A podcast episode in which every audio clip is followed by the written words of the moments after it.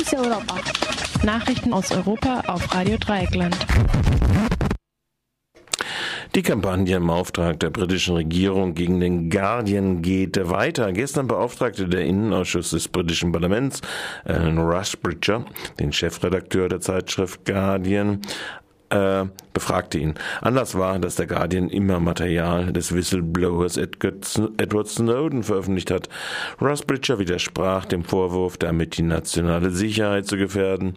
Er kündigte an, weiter über das Snowden-Material zu berichten, denn bisher sei erst ein Prozent davon veröffentlicht worden. Ein Mitglied der konservativen Regierungspartei erinnerte jedoch daran, dass es strafbar sei, Informationen über Geheimdienste zu veröffentlichen. Ende Oktober hatte der britische Premierminister Cameron dem Guardian mit juristischen Schritten gedroht, wenn weiterhin Snowden-Material veröffentlicht wird. Im Sommer hatte der britische Geheimdienstmitarbeiterin des Guardians gezwungen, die Rechner zu zerstören, auf denen das Snowden-Material gespeichert war, obwohl bekannt war, dass es sich um Kopien der Daten handelt. Die EU-Kommission will Banken wegen Zinsmanipulation bestrafen. Laut Medienberichten sollen die Geldbußen für die Banken im hohen dreistelligen Millionenbereich liegen. Angeblich betroffen sind die Deutsche Bank, die Royal Bank of Scotland, die US-amerikanische Citibank und die französische Société Générale. Sie sollen Referenzzinssätze wie Libor oder Euribor manipuliert haben. Diese Zinssätze stellen die Basis für Finanzgeschäfte von hunderten Millionen Dollar dar und an sie werden viele Kredite gekoppelt. Dagegen ermittelt die EU-Kommission seit zwei Jahren. Am heutigen Mittwoch will der EU-Wettbewerbskommissar die Ergebnisse auf einer Pressekonferenz in Brüssel vorstellen.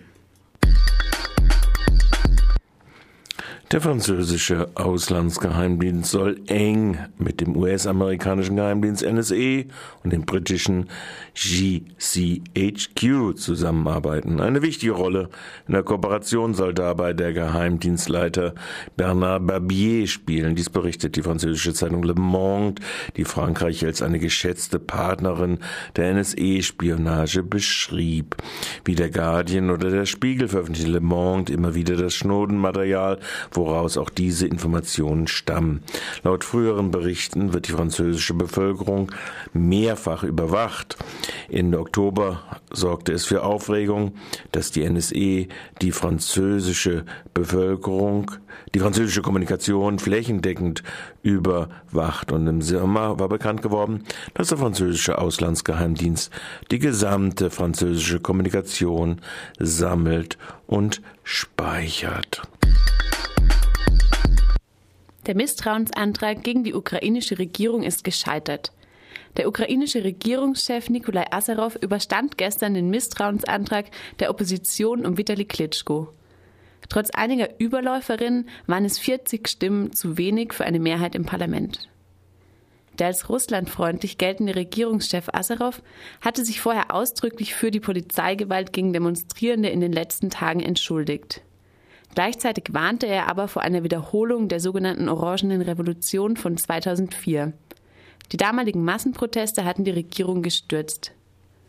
Unterdessen gehen die pro-europäischen Proteste in der Hauptstadt Kiew weiter. Die Opposition hat zu einem Generalstreik aufgerufen. Am Montag blockierten Demonstrierende den Zugang zu Büros von Regierungsbeamten. Mehrere große Straßen blieben wegen der Proteste gesperrt. Der Oppositionsführer Klitschko hat die Demonstrierenden aber dazu aufgefordert, das Parlament nicht zu stürmen, sondern friedlich zu blockieren. Für viele Ukrainerinnen geht es aber mittlerweile nicht mehr darum, ähm, das ausgesetzte Assoziierungsabkommen mit der er geht es aber nicht mehr nur um das ausgesetzte Assoziierungsabkommen mit der EU, sondern um den Sturz des Präsidenten Viktor Janukowitsch und seines oligarchischen Systems. Die ehemalige RDL-Mitarbeiterin Olga Sidor berichtet aus West, dem westukrainischen Lemberg. Da ist es so, dass die Verbot was ich auch nicht gemerkt habe oder das, was die, die westlichen Korrespondenten nicht verstanden haben. Es geht jetzt nicht mehr darum, um dieses Assoziationsvertrag mit der EU unterschrieben wird oder nicht. Das war wirklich der letzte Tropfen.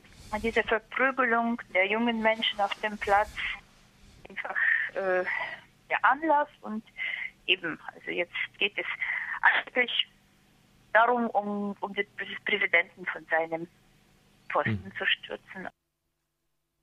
Am heutigen Mittwoch will der Generalsekretär des Europarats zwischen allen Parteien und Regierungschef Azarov vermitteln. Die französische Nationalversammlung stimmt heute über ein neues, umstrittenes Prostitutionsgesetz ab. Für den Kauf sexueller Dienstleistungen sieht es 1500 Euro Strafe vor. Im Wiederholungsfall sind es mehr als doppelt so viel. Es wird erwartet, dass die französischen Abgeordneten der ersten Kammer das Gesetz annehmen. Danach befasst sich die zweite Kammer, der Senat, damit. In Frankreich gibt es und gab es heftige Diskussionen über die umstrittene Gesetzesinitiative. Vertreterinnen von Sexarbeiterinnen befürchten, dass das Gesetz Prostituierte in den Untergrund drängt und sie dadurch gefährdet. Für heute Abend hat die Gewerkschaftsorganisation der Sexarbeiterinnen Strass zu einer Demonstration aufgerufen. Daneben befürworten beispielsweise feministische Gruppen den parteiübergreifenden Gesetzesvorschlag. RDL Frankreich-Korrespondent Bernard Schmidt erklärte gegenüber Radio Dreieckland, wie die öffentliche Meinung in Frankreich die mögliche Wirksamkeit des Gesetzentwurfs beurteilt. Da ist es so, dass die Verbotsmaßnahme im Zusammenhang mit dem mit Strafverfolgung gegen die Kunden, gegen die Freier, nicht als die wirksamste Maßnahme betrachtet wird. Das sind circa ein Viertel der Befragten, die sagen, dass, oder ein gutes Viertel, die sagen, das ist die, könnte eine wirksame Maßnahme sein. Aber am stärksten unterstützt als wirksame Maßnahme von 38 Prozent wird äh, die Idee, dass äh, Kunden, dass Freier zwar sanktioniert werden sollen, aber mit Lehrgängen, wo, wo sie, äh, wo ihnen erstmal Informationen über die sozusagen die negativen Hintergründe von Prostitution und den Zwang, dem Menschen unterliegen und so weiter, äh, vermittelt werden. Und das waren die Fokus Europa Nachrichten vom heutigen Mittwoch, den 4. Dezember 2013. Fokus Europa. Nachrichten aus Europa auf Radio Dreieckland.